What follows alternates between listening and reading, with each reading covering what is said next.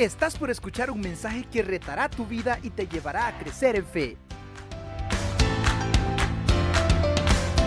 Mantenga la Biblia abierta en Marcos, luego levanta la mirada a la pantalla para ver los textos de Mateo que están insertados ahí, pidiéndole perdón y permiso al Espíritu Santo también.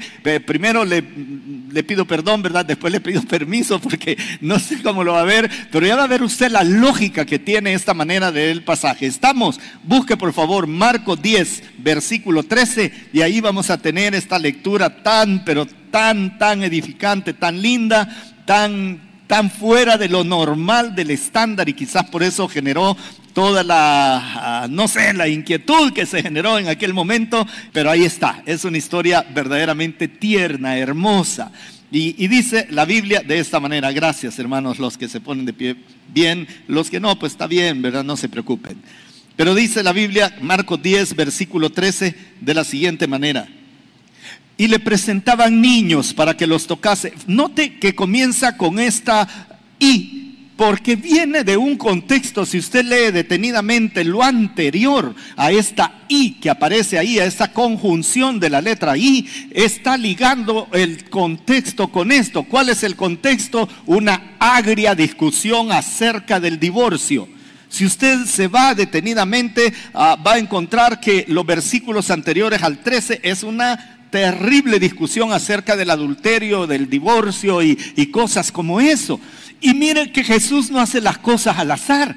Después de que le han dicho, es permitido por la ley darle carta de divorcio a la mujer, ¿verdad? Ni siquiera preguntan por qué, ni para qué, ni cómo. Y tenían razón, había en Deuteronomio 24 una posibilidad y se le dejan ir. ¿Y por qué tal cosa y por qué tal otra? Y le dice el Señor en determinado momento, ustedes no entienden nada todo tienes que ser como al principio, varón y hembra los creó y le vuelve a citar Génesis. Y a continuación viene esta ahí. Ahora vamos a empezar a entender de dónde aparece esta vocación por los niños. A Jesús le interesa la familia tal como Dios la creó. Así que así lo vamos a leer a partir de este momento. Y le presentaban niños para que los tocase. Y los discípulos reprendían a los que los presentaban. Viéndolo Jesús se indignó y le dijo, dejad a los niños venir a mí y no se lo impidáis, porque de los tales es el reino de Dios. Interesante, interesante esto. Y dice versículo 15, de cierto os digo que el que no recibe el reino de Dios como un niño, no entrará en él. Ahora salto a Mateo capítulo 18, véalo en la pantalla. Y cualquiera que recibe en mi nombre a un niño como este, a mí me recibe. Y cualquiera que haga tropezar a alguno de estos pequeños que creen en mí, mejor fuera que, le, que se le colgase al cuello una piedra de molino de asno. Yo siempre me he preguntado, yo sé que las piedras de los molinos este, las movían los asnos, a veces las movían con ríos, ¿verdad? Es dos piedras juntas y una de ellas giraba y en medio de dos piedronas ahí ponían el grano y lo iban moliendo, pero piedra de asno dice, o sea, no dice de mula, no dice de asno, es como quien dice burros, ¿verdad? De esas piedras necesitan. Y dice entonces, Ah, mejor fuera que se le colgase al cuello una piedra de molino de asno y que se le hundiese en lo, en lo profundo del mar. Volvamos a Marcos 10, 16. Y tomándolos en los brazos, poniendo las manos sobre ellos, los bendecía. Ay, hermanos, siéntense, por favor, siéntense. Me encanta esto. Mire usted la capacidad de mezclar frases tremendamente duras. Dice, ¿saben qué? Nadie debe hacerle mal a uno de estos pequeños, especialmente que han creído en mí. Y más les valdría colgarles una piedra de moler de asno en el cuello y que los tiraran al fondo del mar. A veces digo, esto quizás no es de Jesús, quizás este versículo lo metieron por ahí en algún momento de revisión de la Biblia, pero no, hermanos. Es, es, es, ese señorío de Cristo expresado y está diciendo, expresando su valor de la niñez, lo, lo, que él percibe de valoración de la niñez y al final hace un giro literalmente 180 grados, ¿verdad? se da vuelta total y dice, pero a los niños los tomo en mis brazos. Dígame usted si no hay frase más dura por un lado y por otro lado frase más tierna que mi Señor tomando en sus brazos a los niños para bendecirlos y poniendo las manos sobre ellos. Es hermoso, es sumamente hermoso. Pero la niñez de nuestro mundo parece que ha perdido este toque de Jesús relativo con ese apego, ese afecto, ese aprecio especial por la niñez. Y uno de los profetas, particularmente Jeremías, y, es, es un versículo durísimo, el, profeta se refiere a las mujeres a quienes está profetizando en aquella época y les dice, escuchen, oh mujeres llorosas. Algunos dicen que son las plañideras las que cobraban por llorar, pero son las mujeres. Escuchen, mujeres llorosas, las palabras del Señor Enséñenles a gemir a sus hijas. Otra vez, palabras muy duras. Enséñenles a gemir a sus hijas y vecinas. Enséñenles los cantos funerarios porque los van a necesitar. Porque traicioneramente la muerte se ha metido por la ventana en sus hogares. Ha quitado la vida a la flor de su juventud. Ya no hay niños y niñas jugando en las calles. Ya no hay jóvenes que se reúnan en las plazas. Esto no es nuevo, hermanos. Esto no es nuevo. Dios les advierte y dice, la nación ha ido tan mal que más bien lo que deberían de aprender en este momento es a llorar y apréndanse los cantos funerarios porque sus niños van a morir, sus niñas van a morir, no va a haber alegría. Imagínese usted la, tristeza de un pueblo, de una villa, de una ciudad en donde usted no puede ver niños. Hace varios años, bastantes años, ah, creo que en 2008 Ah, estábamos celebrando 25 años de casados con Diana y fuimos a, un país europeo, estuvimos en Suiza, en Berna, y pasaron tres días sin que pudiéramos ver un niño o una mujer embarazada. Y fuimos al centro y viajamos en tren y fuimos a los parques. En, los parques hay unos grandes tableros de ajedrez con figuras casi de tamaño eh, natural, humano, 100%, ¿verdad? Una cosa increíble, pues no habían niños. Sí habían perros y otras mascotas, pero no habían niños. Al último día que estuvimos en la ciudad, vimos a una mujer embarazada y o era musulmana o era latina. El mundo le ha dado la espalda a la niñez. Le ha dado en muchos sentidos la espalda a la niñez. Y por eso el Señor dice, ha quitado la flor de su juventud. Ahora nos peleamos para discernir si debemos respaldar o no una ley como la ley aprobando el aborto en cualquier momento de gestación. Esto era impensable en aquel momento. Déjeme sugerir que de repente el mundo, no estoy hablando de usted o de esta iglesia o usted que está conectado con nosotros, el sistema, y más adelante hablo de esto. Ese no es tema a discutir. La vida no es tema a discutir. La niñez no es tema a discutir.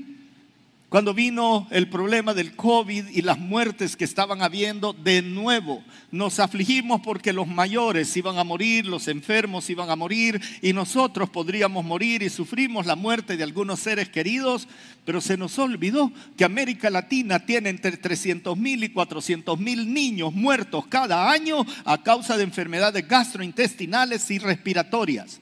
Pero no hay una campaña mundial para librar a la niñez del Amazonas y de otras regiones del país y de nuestro propio país. La niñez no está siendo bien vista a través de los cristales de nuestro Señor Jesucristo. Algo pasó, porque sutil y cínicamente, así dice el versículo 21 del texto de Jeremías, sutil y cínicamente el sistema ha penetrado las fortalezas que guardaban en seguridad a la niñez, y eso incluye mi hogar, su hogar sutilmente y a veces cínica y abiertamente han penetrado este, para robarnos a este bien precioso de Dios que le llama niños y niñas. ¿Y sabe qué es lo peor? Que no nos hemos percatado.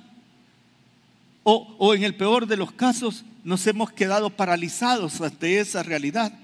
Por eso al celebrar el, Día del Niño debemos recordar algunas cosas que están en el corazón de Dios. Y yo particularmente me quedo con la ternura de Jesús, la manera en que lo recibe en sus brazos, la manera en que pone sus manos, en que se indigna con el sistema, que no quiere que los niños lleguen a Él de ninguna manera se indigna y dice palabras fuertes por las cuales probablemente hoy lo capturarían acusándolo de incitación a la rebeldía o llamados a la muerte de las personas que tienen el poder para hacer con la vida de los niños lo que quieran hacer. El Señor habría sido crucificado no sé cuántas veces por nuestro actual sistema. No somos mejores como sistema que lo que pasó en Jerusalén en el último día de la vida de nuestro Señor Jesucristo. No somos mejores.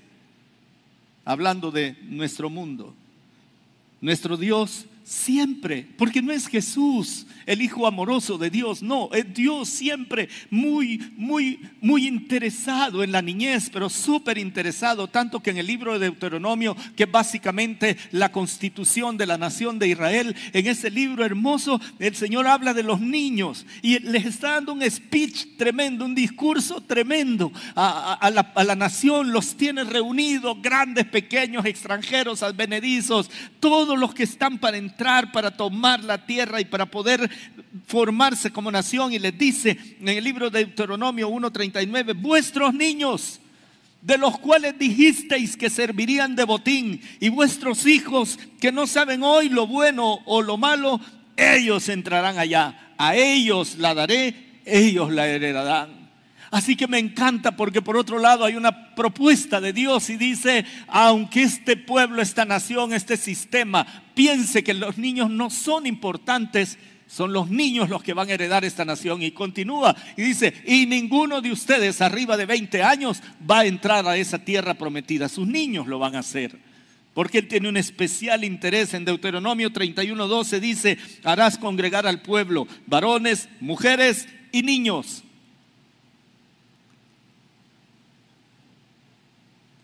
Cada vez que familias escogen quedarse en casa por comodidad familiar y le impiden a un niño venir para estar en los eventos en donde va a oír por dos horas a la semana la posibilidad de conocer a Jesús, duele. Duele, hermanos. No lo puedo entender. Me cuesta. Y Dios dice, quiero a todos esos niños oyendo a Moisés, que predicador infantil no era. Los quiero allí. Ahí quiero a mis niños.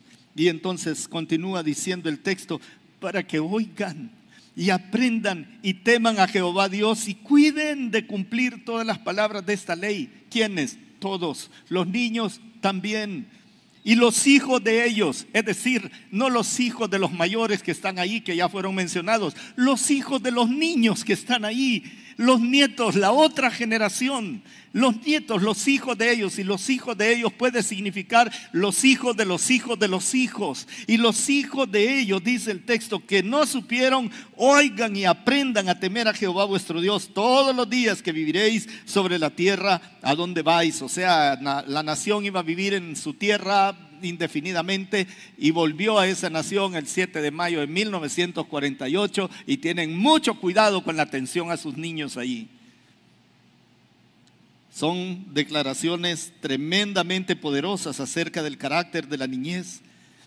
Y por eso el Salmo 8 dice de una manera que si usted quiere le interpretamos, si quiere le espiritualizamos, pero realmente es un salmo súper poderoso que incluso habla del Mesías en algún momento de, del salmo, pero dice el versículo 2, de la boca de los niños y de los que maman, mire esto, fundaste, no la alabanza, fundaste la fortaleza. Quiere fundar fortaleza para una nación, adivine en donde se funda la fortaleza de una nación. En su niñez, hermanos. En su niñez. En su niñez se funda. Por eso quiero ah, también compartir con ustedes el pensamiento de Jesús, porque Él termina expresando toda esta valoración divina que, que no hace más que, ponerla en palabras que el pueblo de aquel momento delante de él, con un montón de niños, Dios bendiga a los papás que llevaron a sus niños a oír a Jesús enseñar allí al lado del templo seguramente. Que Dios bendiga ese montón de mamás que agarraron de la mano a tres, cuatro, como suele suceder en nuestras iglesias, en donde las mamás asumen el rol que deberían asumir los papás de, de formar a sus niños, pero las mamás llevando el montón de bichitos, uno, dos chineados, los otros medio caminando hermanita mayor con el hijito menor sobre su hombro, tratando de ver al maestro que decía y todos los demás tratando de contenerlos. Y en ese momento Jesucristo expresa su valoración y dice, déjenlo venir a mí y no se los impidan porque de los tales es el reino de Dios. Así que hermanos, nos corresponde retomar esas palabras de Jesús casi como un modelo para ocuparnos en la atención, en los cuidados, en la protección de nuestros pequeños, de aquellos a quienes Jesús expresa su afecto, su protección y la esperanza de una nación también. Tremendo, tremendo. Dos cosas quiero enseñar de Jesucristo porque ya solo la introducción es como si fuera este, algo más. Pero para que entienda dónde está el corazón de Dios, yo quiero comprender por qué Jesús dice, déjenlos venir a mí. Yo quiero entender por qué Jesús dice, vengan niños lindos y, puedo imaginar la escena poniéndolos sobre sus piernas, abrazándolos, poniendo la cabeza. Y ya ve usted los niños cómo son cuando ven que los primeros se fueron acercando y lo que recibieron fue un abrazo y una bendición. Empiezan a venir uno tras otro y se alma una algarabía porque ni piense que hicieron fila para pasar como le obligan a pasar delante de un señor gordo que se viste de rojo y tiene la nariz colorada porque a lo mejor toma, ¿verdad? Este, y gran fila, ¿verdad? Y no se salga de ahí, no se ahí, y no se suba aquí, y si me, no sé qué. Y los Santa Claus son más bravos que a saber quién, hermanos. Aparte, ese traje lo ha usado todo el día. Huele a traje sudado, hermanos. Ah, pues nosotros queremos la foto con el Santa Claus y los niños una gran fila. Aquí no, aquí empiezan a pasar en un gran deschón, hermanos, y el Señor va abrazando a los que puede. Y hay un montón de gente indignada por eso. Me encanta, me encanta imaginarme la escena y lo primero que quiero decirles acerca de Jesús es la tierna conexión de Jesús con los niños. Es una conexión increíble. En el versículo 13 dice, le presentaban niños para que los tocase. Y los, los, discípulos reprendían a los que los presentaban. Viéndolo Jesús se indignó y le dijo, dejad a los niños venir a mí, no se lo impidáis. Y tomándolos en los brazos, poniendo las manos sobre ellos, los bendecía. Nosotros somos parte de la cultura desconectada, hermanos. Estamos súper, súper en línea. las quejas que oye en una reunión de esta naturaleza es, hey, qué débil está el Internet, oh, qué bueno el Internet que hay aquí y puede estar conectado y de repente todos, casi todos, casi todos acá y posiblemente algunos niños están bien enojados allá porque no pueden llevar ni la tablet ni el celular que los papás les solemos dar para que los niños se entretengan y no molesten mientras están pasando cosas. Anoche me tocó predicar mientras un niño o niña tenía una tablet a todo volumen con sus juegos. No es culpa del niño. No tiene la culpa el indio, sino el que lo hace compadre.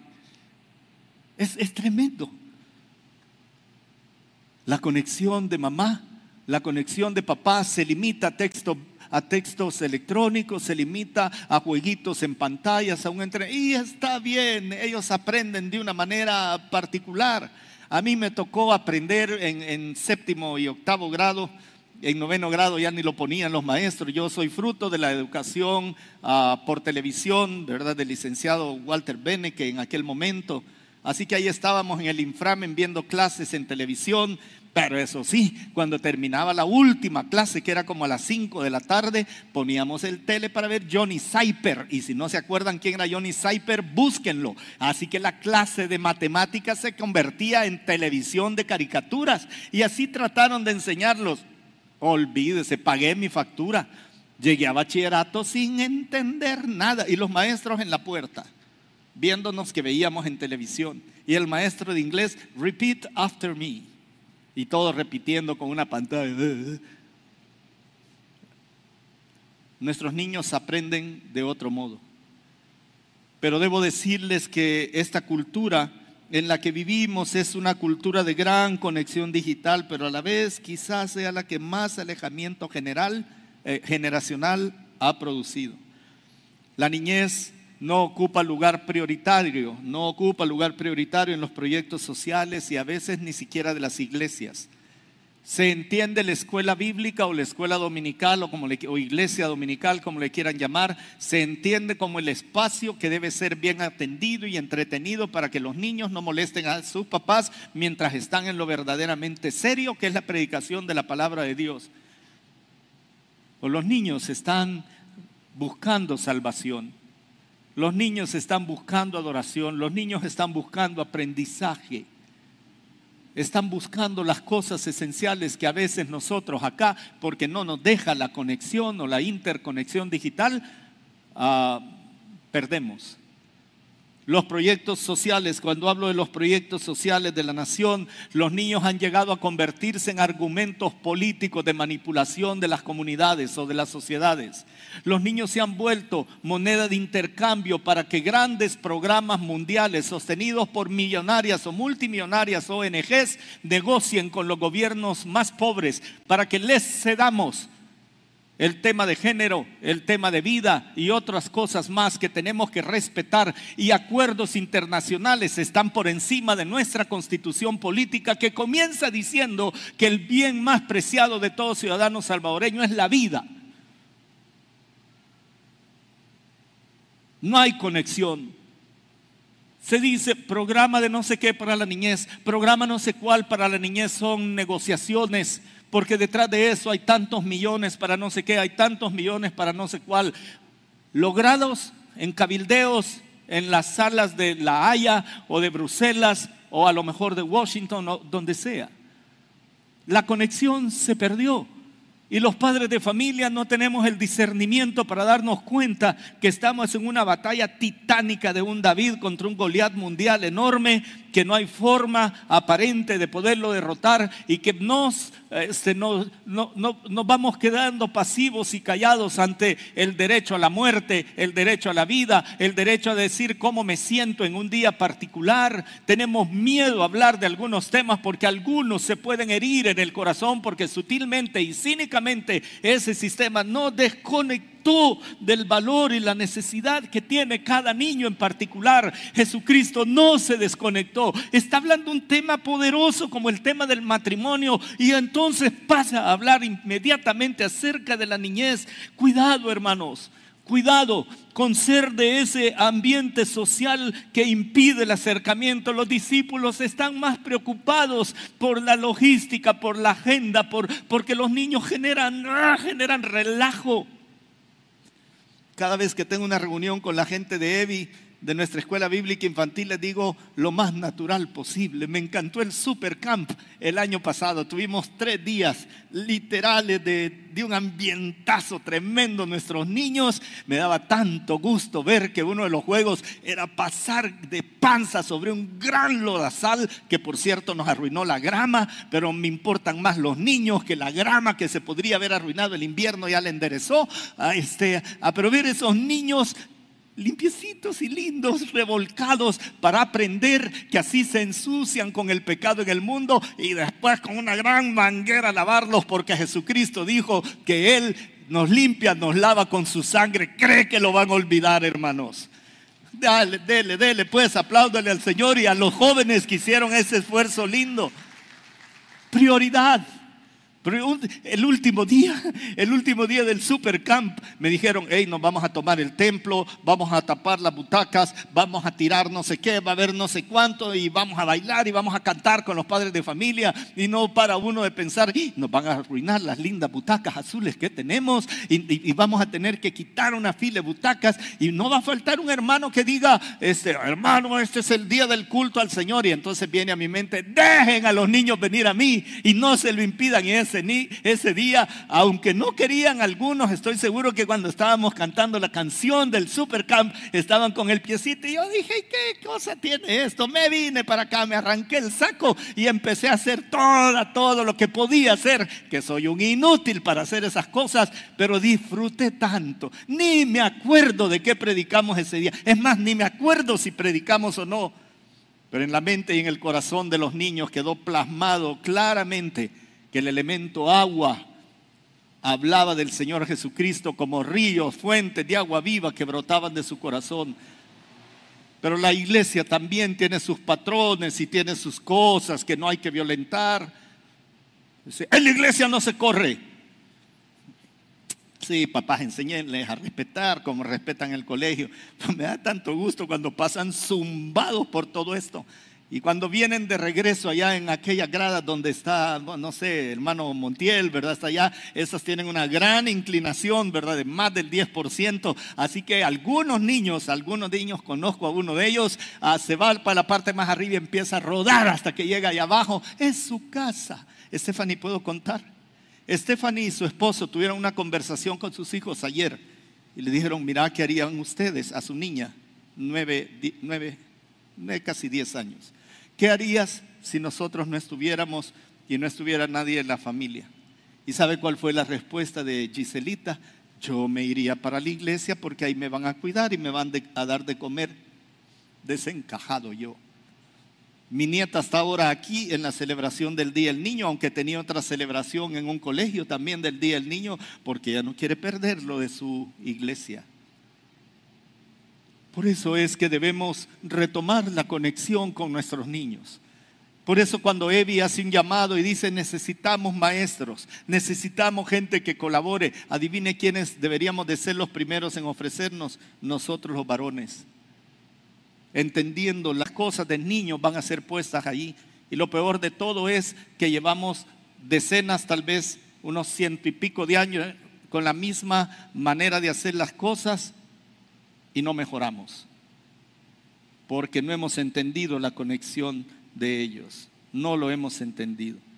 Hay que pensar cómo responder a la necesidad de miguitas de ternura. Hay, que pensar cómo hacer para que nosotros y esta iglesia se vuelva accesible para los niños. Que los niños quieran venir, estar acá, que encuentren seguridad, que encuentren un montón de cosas que voy a mencionar más rápidamente después. La segunda cosa, la primera cosa que, Jesús modela es la tierna conexión. La segunda, la imprescindible, la imprescindible seguridad. Mas cualquiera que recibe en mi nombre a un niño como este, a mí me recibe. Y cualquiera que haga tropezar a alguno de estos pequeños que creen en mí, mejor le fuera que se le colgase al cuello una piedra de molino de asno y que se le hundiese en lo profundo del mar.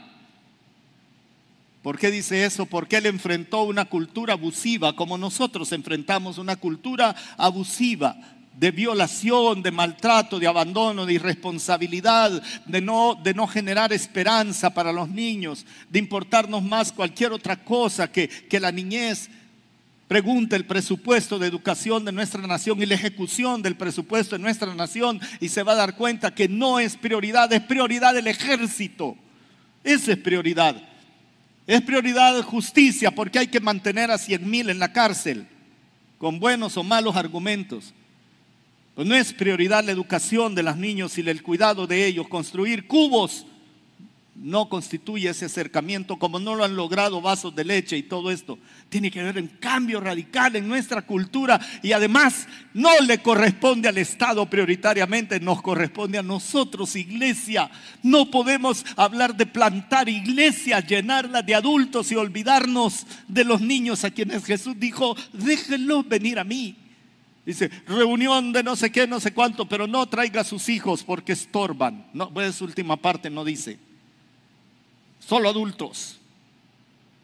Ay, la cultura abusiva, nunca la niñez ha estado tan amenazada como hoy en día. Y lo peor es que los hogares de las iglesias también dejaron de ser seguros. Me duelen cuando religiosos, independientemente de la religión que sea, han abusado sistemáticamente de la niñez y casi sin recibir ninguna penalización al respecto cuando debería ser el lugar más seguro, hacer tropezar, es oponerse o interponerse a los anhelos de Dios para sus pequeños, para que ellos lleguen a ser el hombre o la mujer de Dios que Dios anhela. Cada vez que nos oponemos a eso, lo entorpecemos, nos volvemos quizás como los discípulos en su pobre concepción de la niñez, pero en su fuerte percepción de la cultura, tratando de evitar que los niños se acerquen a Jesús o aplaudiendo, o peor aún, siendo indiferentes a las cosas que el sistema nos propone. Porque nos da miedo, porque si me opongo al sistema voy a tener consecuencias. Ahí estaban los fariseos, ahí estaban los escribas después de un pleito por el divorcio y el adulterio. ¿Sabe de qué he oído más predicar? De cómo entender que la única cosa que rompe el matrimonio es adulterio. Mentiras.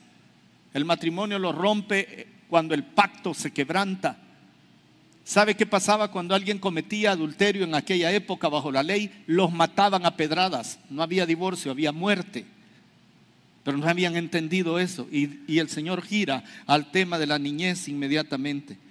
No debemos impedir que nuestros niños, a quienes tenemos contacto y acceso, por eso me encanta este proyecto, porque vi a varios niños abrazando sus cabritas, otros con botellitas de leche, otros limpiando, otros solamente viendo a nuestro gabañón que tenemos ahí, al cemental que tenemos ahí, tremendo cemental. Parado es, no sé, es así cuando, cuando se para. Ahí está Gulliver, así se llama. Ahí está Gulliver, solo Juan lo puede tocar de cerca. Todos los que intentamos tocarlo nos cornea.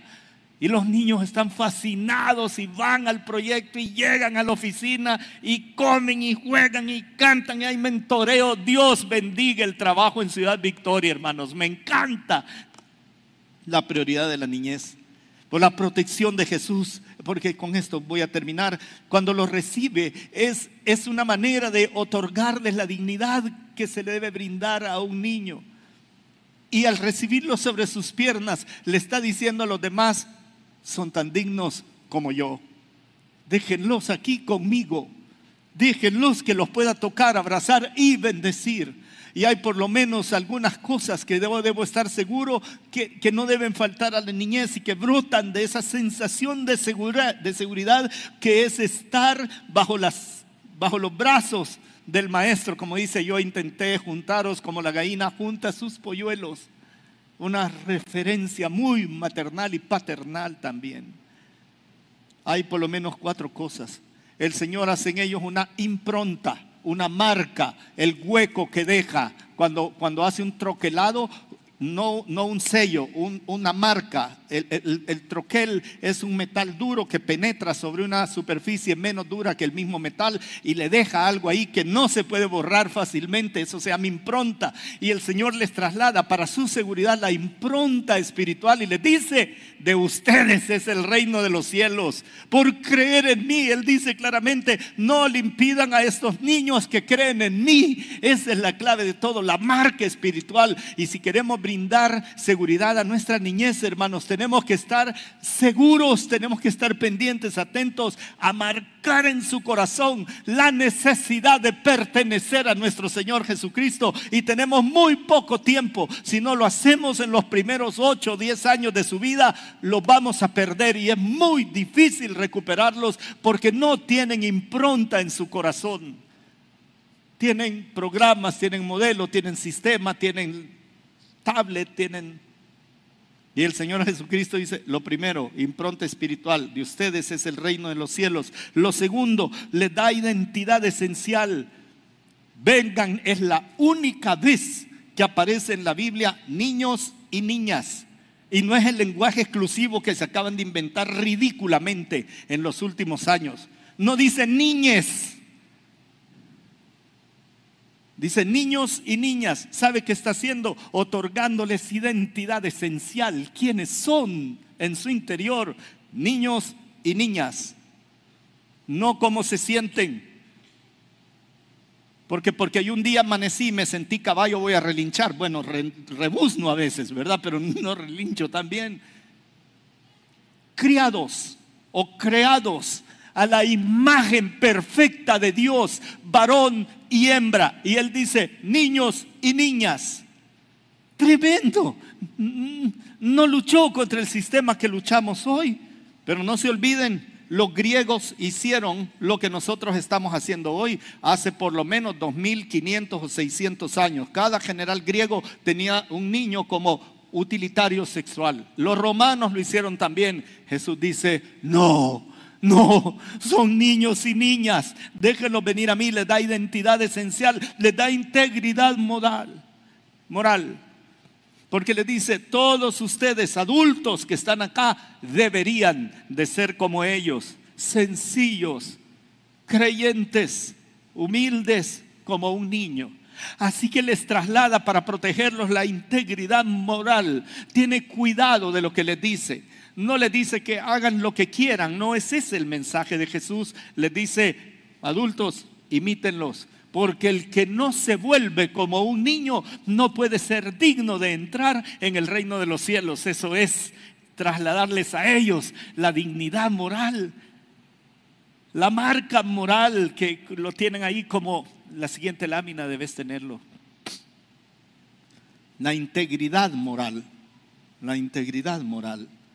Y en último lugar, ah, tenemos que hablar de algo que les da seguridad, es la inversión vital. Son cuatro letras y si las quieren memorizar de alguna manera, que es que los niños deben tener la disponibilidad,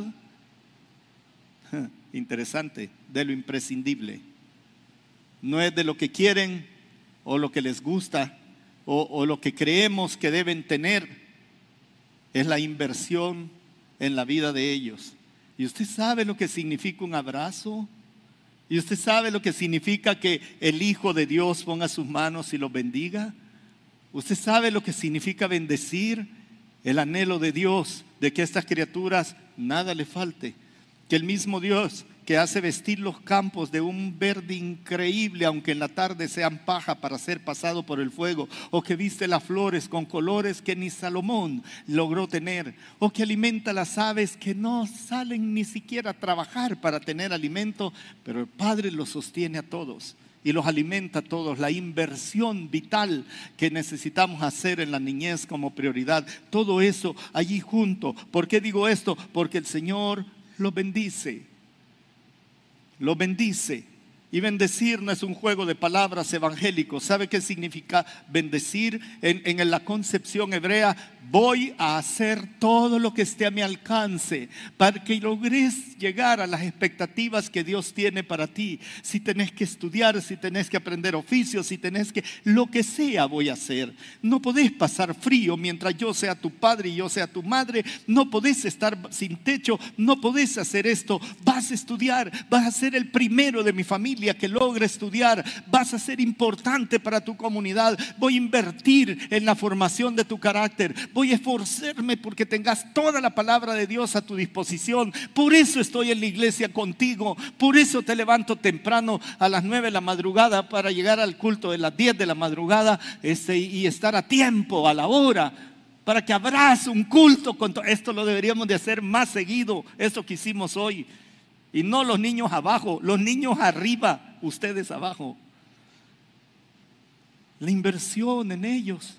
Me dio tanto gusto cuando hicimos un proyecto como esto. ¿Sabe qué nos motivó a ese proyecto? Que ya llegamos a la etapa que se avecina un terremoto. Después de 25, 30 años, El Salvador tiene terremotos. Los tiene. Depende la cantidad de energía que se libere en el periodo. Se va a tardar más o menos. Y nuestros niños más pequeños estaban en el tercer nivel y tomamos una decisión basada en la seguridad de los niños. Todos los niños deben estar en un área accesible a la zona de salida, de emergencia.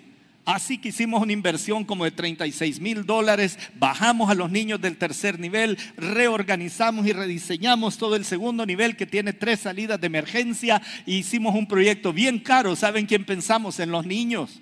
¿Sabe quién se fue al último lugar? La administración y pastorales, al tercer lugar, al tercer nivel. ¿Sabe quién sufre todos los días subiendo casi cuatro pisos? Ahora voy a empezar a pensar en la vejez, ¿verdad? Y antes de, cualquier cosa, ascensor para los mayores de 65 años. De verdad, este, subo y solo digo, buenos días hermanas. Así paso por ahí. A veces ni tengo aire, solo toco el vidrio de las secretarias, ¿verdad? De la administración, toco el vidrio y les hago así, ya vine, ya vine, ¿verdad? No hablo, ¿verdad? Llego a, la, llego a mi silla, me siento, ¿verdad? Agarro aire, pongo el aire acondicionado y no, no me sustenta, abro la ventana y me voy a la ventana, agarro bocanada de aire y la rodilla me recuerda que tiene un problema y, y el hígado me dice, tranquilo, ¿verdad? Y los triglicéridos también se alebrestan porque los estoy quemando con un montón, pero nuestros niños tenían que estar en el mejor lugar posible que teníamos en esta iglesia. Ah, pues mire, eso queremos para ellos en Ciudad Victoria, que tengan un lugar seguro donde vayan y aprendan y limpien pupú de cabra y estén con Pablito y con Charlie y con todos los hermanos aprendiendo cosas, mientras a lo mejor su papá está borracho tirado en su cuartito que tienen por allí. El único lugar seguro donde ir cuando papá y mamá no estén debe ser su iglesia. Esto es el principio de su iglesia. Por eso no me pesa decir, metámosle con todo a esto. Concluyo a manera de reflexión. Marcos 10, 16, poniendo las manos sobre ellos, los bendecía. La expresión de Jesús al bendecir es asegurarles cosas buenas. un futuro esperanzador, la certeza de su presencia. Es una manera de poderles transferir, pero, pero con gran poder, esperanza para el futuro, empoderarlos para el futuro delante del montón de adultos que no entendían lo que estaba pasando. Porque algún día van a dirigir este mundo. Dios lo sabía y decía, ustedes no van a entrar por incrédulos, pero ¿saben quién va a entrar y va a dirigir esta nación? Sus hijos y los hijos de sus hijos. ¿Sabe quién va a ser presidente de esta? Sus generaciones. Más vale que generemos buenos niños. Más vale por lo que está de moda. Se nos desafía a oponernos a un sistema mundial que tiene una agenda perversa, destructora, mortal, concebida por aquel que vino solamente para robar, matar y destruir. La agenda mundial no es el producto de las mejores mentes del mundo, es el producto, la esencia de Satanás, ladrón, asesino y pervertido extintor de la niñez. Eso es la agenda mundial. Cualquier nombre que tenga la agenda mundial, como todo, se pone en una especie de regalo atractivo, delicioso, bueno para los ojos, bueno para la vista, codiciable. Pero la esencia de esa agenda, no, hermanos. Se nos desafía a ser como Cifra y Fua. Deberían de ser personajes sublimes de la, de la historia bíblica. Las dos mujeres hebreas a quienes Salomón, eh, digo, eh, el, emperador de Egipto, les había dicho, maten a todos los niños varones que nazcan. Y ellas dos dijeron, no le vamos a hacer caso a este señor, no lo vamos a hacer. Y por eso es que la escritura recoge su, su, su, su, historia con esta frase. El rey quería exterminar a la niñez y mandó a las parteras, a estas dos mujeres, asesinar a todo niño. Pero las parteras Cifra y Fua temieron a Dios. Y no hicieron como les mandó el rey del sistema de Egipto. Escogieron desafiar al sistema de la muerte y trabajaron para preservar la vida de los niños en una reescritura con el perdón del Espíritu Santo de un pasaje que parece tan lejano para nosotros, pero que son las que lideran el sentido de protección, de conexión, de amor, de seguridad a la niñez de una nación que estaba condenada a muerte y de extinción total por la falta de niños varones. ¿Estás listo para más? Acompáñanos presencialmente los miércoles a las 7 de la noche y domingos desde las 10 de la mañana. Somos Auditorio Cristiano.